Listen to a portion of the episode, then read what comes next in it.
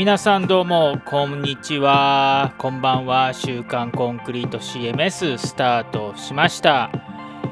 えー、週刊コンクリート CMS 毎週金曜日の夜10時頃から行っている YouTube ライブ配信そしてポッドキャストでお送りしている生生ほぼ生放送生収録番組です。アメリカ・ポートランドで、えーと、作られているオープンソース CMS コンクリート CMS の最新情報そして、えー、オンライン勉強会セミナーなどを配信をしています。コンクリート CMS ジャパンユーザーグループの勝がお送りしています。なお、えー、この動画の間に紹介している、えーと、リンクな,、えー、などはですね、え YouTube の説明欄そして YouTube ライブチャットポッドキャストの、えー、説明文のところに、リンク貼ってありますのでよろしくお願いします。今日は今日の特集はですねえーと、先週予告した通りマルチサイトの有効化方法、えー、その動画を10分ぐらいですね作りましたので、えー、お送りします。さあ今日はですねえー、っと2022年7月8日なんですけれどもいやー大変な事件が起こった日です。いやもうあのいきなり、ね、NHK のニュースが、えーと、Apple Watch に届いてきてもうねびっくりびっくりこいているところですがまああのー、そのアメリアメリカ並みの事件が起きたなと、ね、安倍首相が、えーと、の事件とかが起こった日にの夜に収録しておりますが、えーと、今日はですね、まあ、それでも、えーと、週刊コンクリート CMS、あの CMS を使ってですねいろんな情報を、えー、世界に発信していけるように、えーと、皆さんにいろいろお伝えできればと思いますが、まあ、その前にね今日は、えー、とギャザーというメタバースで、まあ、ちょっといろいろえー、っと、ピクトロンの杉山さんとかも来ていただいて話し込んでいたので、ちょっと収録が遅れてしまいました。では、今週の週刊コンクリート CMS よろしくお願いします。で、えー、っと、今日もお知らせはですね、あんまり、あのないのですが、まあ、今後の予定とかね、あの、ちょっと来週なんですが、えっと、木曜日配信になりそうです。えー、木曜日収録か、週末収録か、えっ、と、ちょっと東京出張が金曜日に入ってるんですが、えっ、と、まあ、2022年7月8日時点ではですね、まだちょちょっとコロナのね、あの、あの患者数が多くなってきてるのでどうなるんだろうっていう感じで、え、っと予定しております。なのでもしかしたら木曜夜収録か週末収録になるかもしれませんがまあ金曜日収録になるかもしれないです。はい。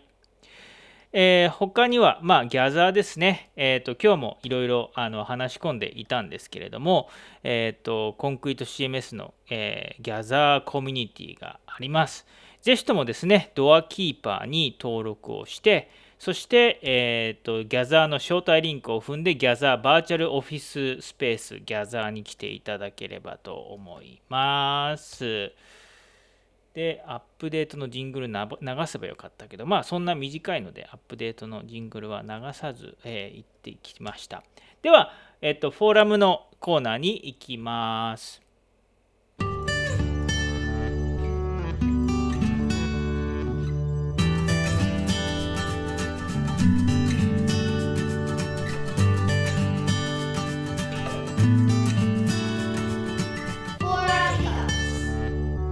はい、えっ、と、コンクリート CMS のフォーラムで、この1週間にあった投稿をピックアップして、えー、お送りするというフォーラムピックアップのコーナーです。まず最初ですね、えっ、と、先週もお送りしました、ともゆきさんのえーと、ファイルマネージャーでスクロールできないという問題なんですけれども、ともゆきさんから、えーと、返事があって、Windows の Edge で再現するとおっしゃっていました。で、ちょっとですね、僕、で、そこからあの返信、あ、返信、返信なんですけれども、あの、まあ、えっ、ー、と、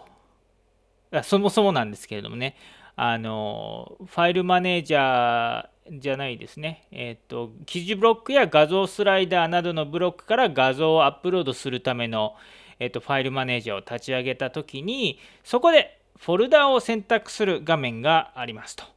で、そのフォルダ、ファイル添付のフォルダを選択する画面のフォルダの名前が長くなっていくと、スクロール、できしづらいとおっしゃっていて、で僕はできましたよっていう、えーと、投稿をしたら、まあ、Windows のエッジだとできなかったというともゆきさんの、ともゆき323の、えーと、コメントだったんですけれども、えーと、僕はできたので、どういうふうに再現できないのかっていうのを、えー、と動画とか撮っていただけませんかと。で、他にも Windows Edge でバグを再現できる方いらっしゃればですね、それをもってあの複数名が再現できるというのであれば、GitHub なんかにバグ報告を、えーと、したいなと思っています。僕が Mac を使っているので、えーと、ちょっと確認できないので、ちょっと確認のご協力をお願いできればなと思います。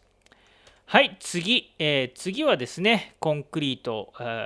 CMS バージョン911にアップグレードをして、ちょっと試行錯誤していただいている、えー、純一さんの、えー、と投稿ですね。あの、純一さん、えっ、と、スタッコテーマを使っていますと。で、スタッコテーマでを使ってバージョン9.1.1にアップグレードされたんですけれども、まあ、いろいろ不具合というのがあります。まあ、でもそれはそもそもなぜかっていうと、えっ、と、スタッコは、えーと、バージョン9に対応していないんですね。で、その対応していないので、えっ、ー、と、まあ、エレメンタルとかを使使うべきなのかっていうのを、そういう話をですね、純一さんはされております。そして、純一さんなんですけれども、スタッコ自体のヘッダーの PHP とかもオーバーライドカスタマイズをされているとか、えーと、そういうことをあの話されていました。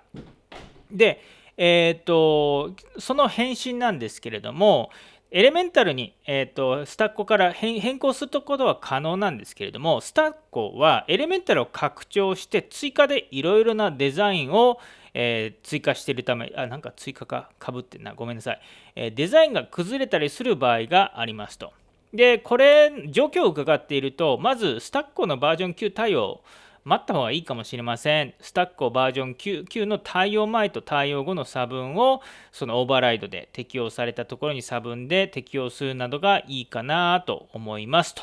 いうことで、えー、っと、はい。まあ、いろいろコメントをまた12さんしていただいてますね。えー、ちょっとこれをまだ編集、今、今僕見たばっかりなんで、えー、っと、あれなんですけれども、えっ、と、まあ、使っスタックをカスタマイズしていた部分をエレメンタルのまま使ってみたいと思います。ダメなのでしょうか。まあ、崩れてなかったら大丈夫だと思います。あのはい。崩れてなかったら大丈夫だと思います。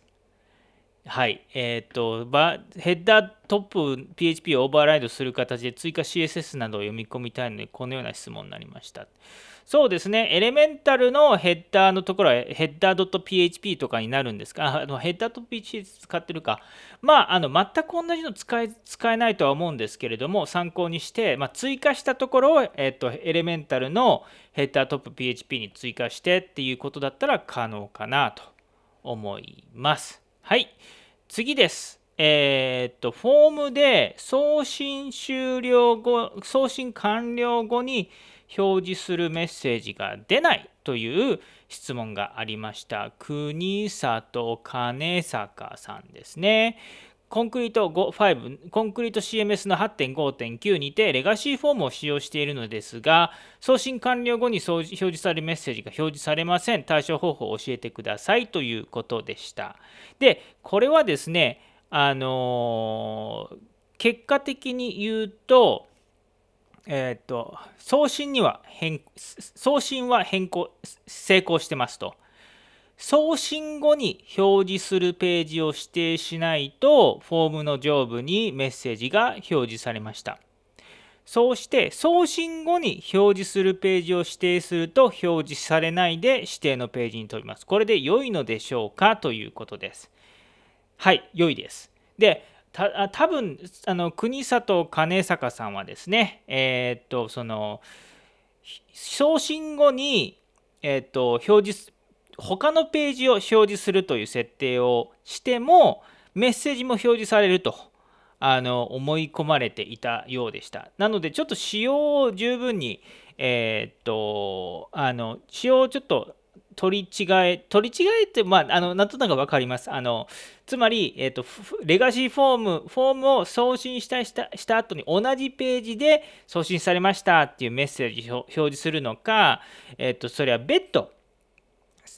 送信されましたありがとうございますっていうページを独自に作ってその独自のページを表示させてあげるかっていうそのどっちかのパターンの、えー、ためのオプションであるっていうことがもともとのあのことなのでえー、っとご理解いただければと思います。でもすごいあのそうですねあの言われてみればそういう説明しないですよね。あのはいあのいやすごくえっとあのいいいいすごくいいなんか視点視点があの僕が13年間コンクリ使ってるのでその仕様に慣れ慣れまくってるんですけれどもあのそういった、えー、視点をくださってすごくなんかいいかんいいおも面白いかなと思いました。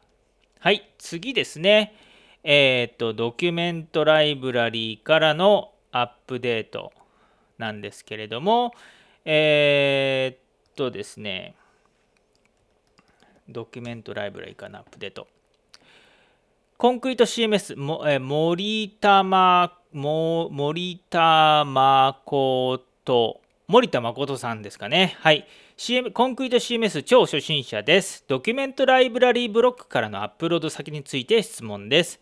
ドキュメントライブラリーブロックでは任意のフォルダを指定できますが、アップロードする場合はルートディレクトリになります。アップロード先を任意のフォルダに指定したいのでしょうすが可能でしょうかよろしくお願いします。ご使用されているコンクリート CMS は9.1.1で PHP7.4 の連鎖場使用ということです。えー、っと、それでですね、はい、あの、えっと、で、回答としてはできません。あの、仕様としてできなく、できないです。ファイルセットには登録できるんですけれども、まあ、これはですね、えー、とこのドキュメントライブラリーブロックが、えー、とバージョン8あのファ,、えー、とファイルマネージャーにフォルダ対応がされるバージョン8以前に作られたブロックがでメインで、えー、とその時はメインでファイルセットだったんですね。で、えー、とそのフロントエンドでユーザーさんがアップロードできるという機能にはもうルートかファイルセットを、えつけるという以外で、えーと、フォルダを指定するという機能は、まあ、ついていなかったということですね。つまりなぜかというと要望が今までなかったからということです。ということで、えーと、GitHub の機能要望として追加したので、そうそう、あのよろしければですね、あのこれに私も欲しい、MeToo とかね、いいねアイコンをクリックすると、えーと、みんなが欲しいなっていうのが伝わると思うので、GitHub ユーザー登録してコメントとかしてくれると、あのみんながあの気になっていきますと。はい、もえっと、森田誠さん。えー、いつも YouTube で拝見させていただいてますと、あ、すいません、ありがとうございます。えー、っと、ファイルセットでなんとかしのいでいましたが、できないことが分かり、すっきりしました。また修正依頼も挙げていただき、ありがとうございましたということで。はい。あの、まあ、こういったね、ことを、えー、っと、フォーラムで、えーと、僕、正直言って、ファイライブラリーブロックのそのアップロード機能全く使ってないんですよね。だからこういうニーズがあるっていうことが、あの伝わってない場合が結構あるので、こうやってフォーラムで、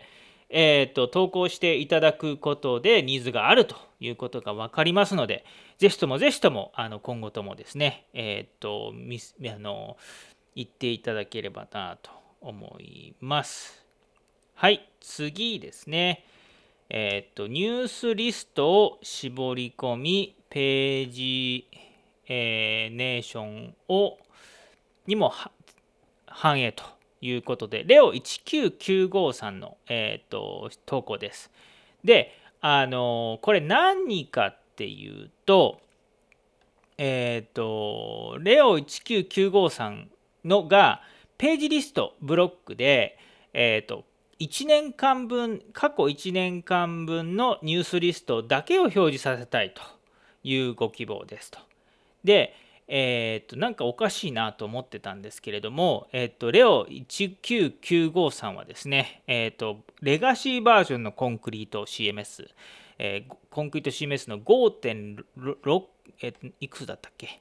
？5.6.2.1をご利用されているということです。で、え、っと、もう、あの実はこれですね、この、えーと、過去1年分のニュースリストを表示させるという機能は、コンクリの5.7以降のページリストには標準で日付を設定をして、えーと、表示させるっていう機能がついているので、まあ、実際アップグレードしたいしてほしいですね。で、アップ実はね、その5.6でもページリストプラスっていう、えーと、アドオンが有料のアドオンがあってそれでも実は実現できていたんですけれどもやはりそのコンクリート CMS の5.6以前はレガシーの CMS そしてサポートが切れた。でサポートが切れたのでアドオンの配布も中止えというかもう停止しております。サポートなしです。やっぱり古い CMS を使い続けてほしくないのがあのあれなんでね。えー、と、はい。ちょっとね、難しいので、でもう本当にレオさんのオフィシャルの回答としては、まあ、YouTube に残るオフィシャルの回答としてはですね、あの、サーバーの関係上、バージョンアップは現状が不可でしてっていうと、あのバージョンアップができるようにサーバーを乗り換え、わかりますよ。あの、わかりますよ。あの、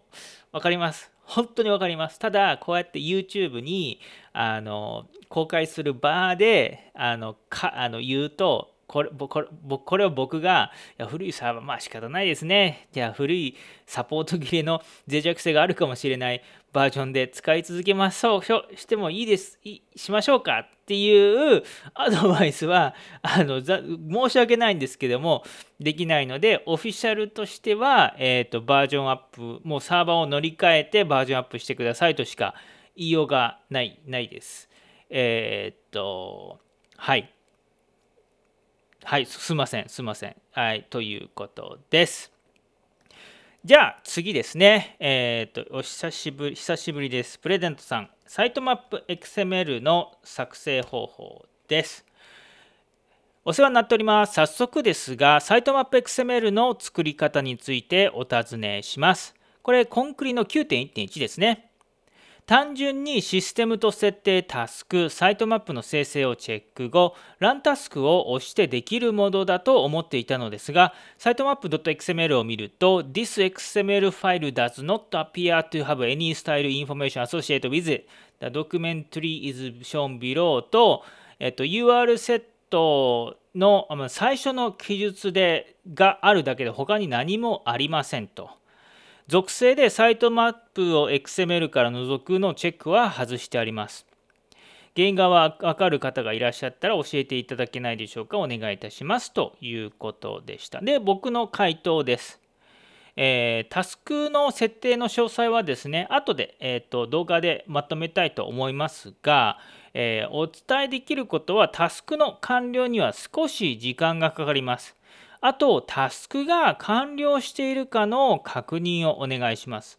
で、確認ができるのはね、あのアドミン権限が必要なんですけれども、こちらのページになりますと。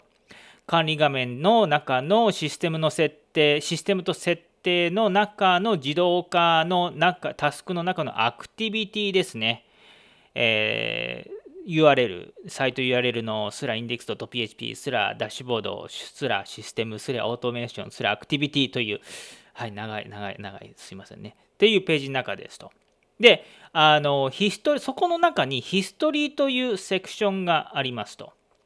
で、ヒストリーの中に、えっ、と、まあ、あの、サイトマップがあるのか、それとも実行中の状態になっているのかで、えっ、と、変わってきますと。で、えっ、と、今、今、あの僕の画面、やポッドキャストを見てる人はごめんなさいなんですけど、ヒストリーにだけにあると、まあ、あのこれで OK なんですけど、実行中だとね、あの実行中のセクションに表示されていて、まだ実行されているかもしれないんですね。で、えーと、こちらのページにそのアクティビティのページに滞在し続けて、えー、まあそれでタスクがごめんなさい終了されていなかった場合タスクがまだ実行途中だった場合はさっきのアクティビティのページに滞在をしているとあのタスクが自動的にあの走って終了させてもらえるということがありますので、まあ、タスクのページにずっと位置づけて、えーと、タスクを終了させてみてくださいということもアドバイスの一つです。これはあくまでもあの空論の設定とかねあのコンコンシュームえっと、クーロンジョブが設定されずに、ブラウザーで、えっと、ブラウザーのバックエンドでタスクを処理しているっていう場合の、えっと、ことになります。はい。ということで、以上ですね。えっと、あの以上、えっと、フォーラムの紹介コーナーをでした。あ、ともゆきさんのエクスプレスフォームのやつやり忘れた。ともゆきさん、ごめんなさい。えー、っと、頑張ります。じゃあ、えー、っとですね、今日の、えー、っと特集のコーナーに行きたいと思います。今日の特集コーナーは、マルチサイトの有効化方法についてです。では、えー、と11分ぐらいの尺で、実はもう事前出力して前回と同じ編集したんですね。なので、えっ、と、ぜひご覧ください。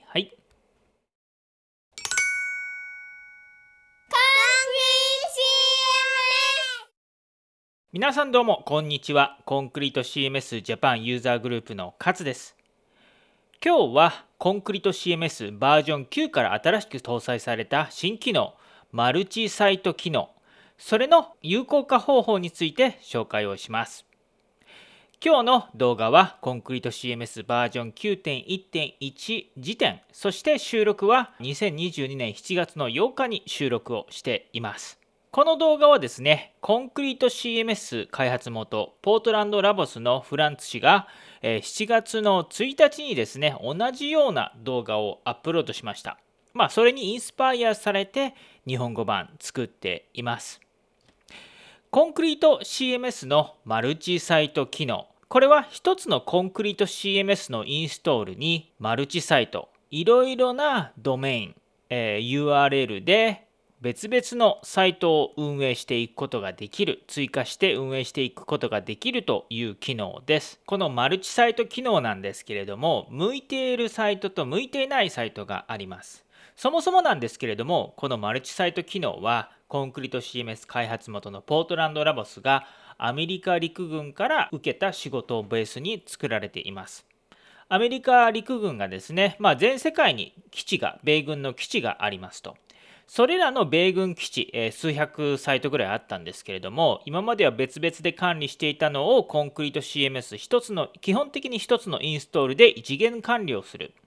そういったためにですね、生まれました。あくまでも同じ組織、会社などで統制の取れたサイトを管理、運営するっていうのに向いているかなと思います。一般レベル的には会社、そしてその支社などを紹介する販売店とかですね、店舗、各店舗、各地域の店舗のホームページを運営する。同じようなデザイン、同じようなサイトマップの構成のものを管理運営していく。そういったもの向けに作られています。向かないサイトというのは例えばですねウェブ制作会社の人が一つのコンクリのインストールで全く別々の業種内容のサイトを運用していく。サーバーのコンパネレベルかもしれませんけどそういったものにはちょっと向かないと思います。とにかく同じテーマ同じようなテーマ。そして同じようなアドオン。カスタムテンプレートとかテーマを使って複数のサイトを運用していく。そういった向けのサイト機能っていうのがこのマルチサイト機能となります。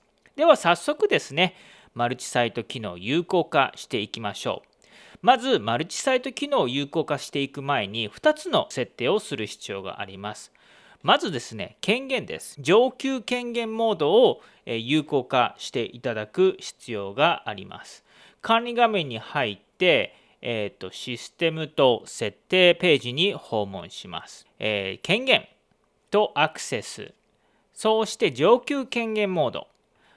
この上級権限モードを有効化します上級権限モードを一度有効化にすると元に戻せませんが必要なので有効化します。そうしてまた管理画面システムと設定ページに戻って次は SEO と統計のセクションの URL とリダイレクトこのページに訪問します。まず URL から index.php を除くという PrettyURL の機能を有効化しますそうしてカノニカル URL を設定をします。まずこれはメインのサイト、まあ、グローバルサイトと呼ばれるんですけれども、その URL を設定します。この Pretty URL、最初の Pretty URL ですね。設定するときは Apache サーバーであれば .ht アクセスを作成したり NGX では NGX のコンフィグが設定が必要になります。そしてここで気をつけてほしいのはこのオプションにあるカノニカル URL でのみ表示しますというチェックはオフのままにしてください。それでは有効化します。これで PrettyURL カノニカル URL の設定が完了しました。ではシステムと設定のページ管理画面システムと設定のページに戻ってマルチサイトホスティングの、まあ、どこ、どこのページでもいいんですけれども、訪問します。そうすると、もう、あの、マルチサイト設定というページに行って、え右下ですね、マルチサイト有効化ボタンがあり現れますので、これをクリックします。はい、マルチサイトが有効化されました。パチパチパチパチ。さあ、具体的にマルチサイトの設定を追加していきます。まず、サイトタイプと呼ばれるものを設定をしていきます。右のメニューにある右のメニューもしくはですねシステムと設定の、えー、ページだと、まあ、ここの右上まあ、あのアップグレードしたサイトだとねここのセクションが、えー、と下の方に追加されたりとかしますがとにかくマルチサイトホスティングの親ページの中のサイトタイプを設定していきます。これコンクリート CMS の使い方に慣れている方はここでピーンとくるかもしれないんですけれどもサイトタイプと呼ばれるものの設定を追加します。これは何かっていうとサイトをマルチサイトを追加した時にデフォルトで追加するページデフォルトで設定する権限あとサイトの属性などをこのサイトタイプで定義をすることができます。例えばえフランチャイズのレストランなんかでありますよね。フランチャイズと直営店があったりとかします。で、フランチャイズのお店はちょっと権限が違ったりとかですね。直営店だとも本社の人が設定してるから権限がちょっと違うとか。あとはあのブログとかページの構成も実は直営店とフランチャイズとウェブサイトのレストランのウェブサイトの構成が実はちょっと違ったりとか、ね、そういったちょっと細かいんですけどなっちゃったんですけどそういった構成がスタンダードにあったりとかするとこのサイトタイプを増やして独自の設定を追加していくことができます。なのでまあ例えばダイレクトストア直営店。とかいう名前で追加をしてそしてまずそのデフォルトのテーマはアトミック。でホームページのテンプレートはまあ全ハブを設定して追加を。ということで、サイトタイプが追加されました。ということで、サイトタイプが追加されました。ここのサイトタイプのところで、基本的なデフォルトの設定をしていきます。例えば、このスケルトンです。スケルトンというのは、そのサイトタイプが持つ一番最初のデフォルトのサイトマップの状態となります。まず、そのスケルトンの中で、え権限を設定をします。で、権限などを設定していきます。で、権限を設定していって、えっ、と、デフォルトのページなどを設定をしていく。そこを、ここがもうスケルトンと呼ばれるところです。次にデフォルトのグループです。ここでそのサイト独自のま編集者とかそういったデフォルトのグループを追加で設定をしていったりすることができます。そして属性こちらはサイト属性ですね。自動的に最初でデフォルトで追加をしたいもうすでにサイト説明で店舗説明とか店舗住所とかサイト属性を追加しているんですけれどもここで追加をしてデフォルトでサイト属性として追加していきたい属性を追加したりすることができます。まず今日は簡単に紹介をするので結構はしょっちゃうんですけれどもここでサイトタイプの設定が追加できたとします。そうして次にサイトを追加していきます。マルチサイトホスティングのサイトドメインセクションに行きます。そうしてサイトを追加します。岩倉ですね。岩倉店にして、えー、っと、これはまあ、あの、そして、えっと、サイトの標準タイムゾーンも設定できたりします。まあ、あのアメリカ陸軍は世界中にサイトあるのでね時差が違うからこういうタイムゾーンとかも設定できるようになってるんですね。こうして新規で追加をします。そうするとこのようにサイトが追加されました。この追加されたサイトなんですけれどもメインのドメインに加えてこのドメインサイトの中のドメインメニューからドメインを追加することができます。つまりなんか他のドメインも実はこれもともと使っていてちょっとリダイレクトさせたいとか、えいわゆるコンクリのページエイリアス機能みたいな、えっと、コンクリート CMS の、え追加 URL 機能みたいなページの中のね、え複数の URL を設定できるそういった機能もこのサイトドメインでできます。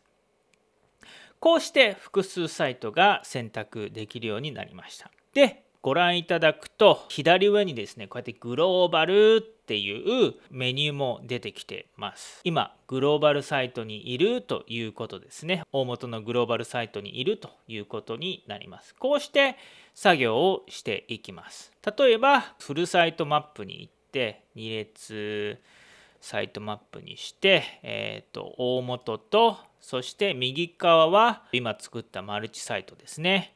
のページができたりできてたとします。そうするそしてまあこの2列ページでですねページをコピーをしてまあサイトを作っていくとかそういった形でサイトを進めていきます。はい。ということで以上簡単に紹介しましたがマルチサイト機能設定の簡単な紹介でした。コンクリート CMS ジャパンユーザーグループの勝がお送りしました。何か問題があった場合、質問がある場合は、日本語フォーラムにお気軽に質問してください。ありがとうございました。